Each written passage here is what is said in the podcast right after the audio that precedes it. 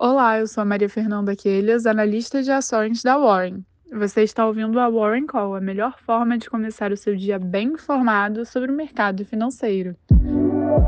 Na sexta-feira, o Ibovespa disparou 2,91%, fechando aos 105 mil pontos, em dia de impulso ao apetite de risco em âmbito global, após o Departamento de Trabalho dos Estados Unidos informar que, em abril, 253 mil vagas de trabalho foram criadas no país, superando as 180 mil esperadas, mostrando a resiliência do mercado de trabalho ante o ciclo de alta de juros e atenuando temores de recessão.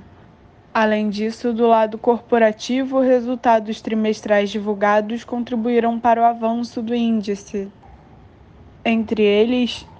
os da Pets e do Grupo Soma, que surpreenderam positivamente, resultando na escalada das ações em cerca de 16% e 11%, respectivamente.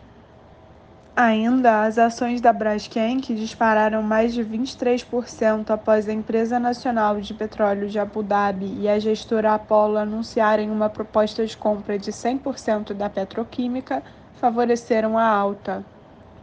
Já em Wall Street, os índices S&P 500, Nasdaq e Dow Jones avançaram 1,85%, 2,25% e 1,65%, respectivamente, respondendo aos dados animadores do mercado de trabalho norte-americano e a resultados corporativos positivos, com destaque para os da Apple.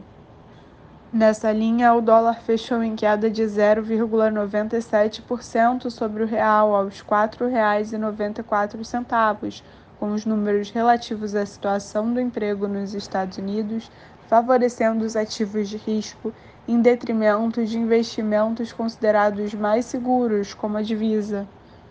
Quanto à abertura de mercado no plano interno, os investidores devem responder aos últimos resultados corporativos divulgados, em especial aos do Itaú Unibanco e do BTG Pactual, que lançados nesta manhã expuseram crescimentos de lucro líquido de 14,6% e 10% na base anual, respectivamente, ambos ligeiramente acima do esperado pelo consenso da Refinitiv.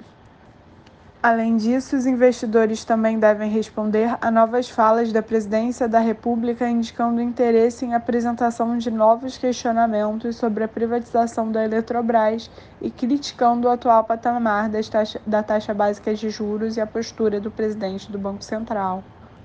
Já nos Estados Unidos, os futuros dos índices operam próximos à estabilidade à espera da divulgação de importantes dados econômicos ao longo da semana, que deixarão mais evidentes os impactos do ciclo de alta de juros do Federal Reserve.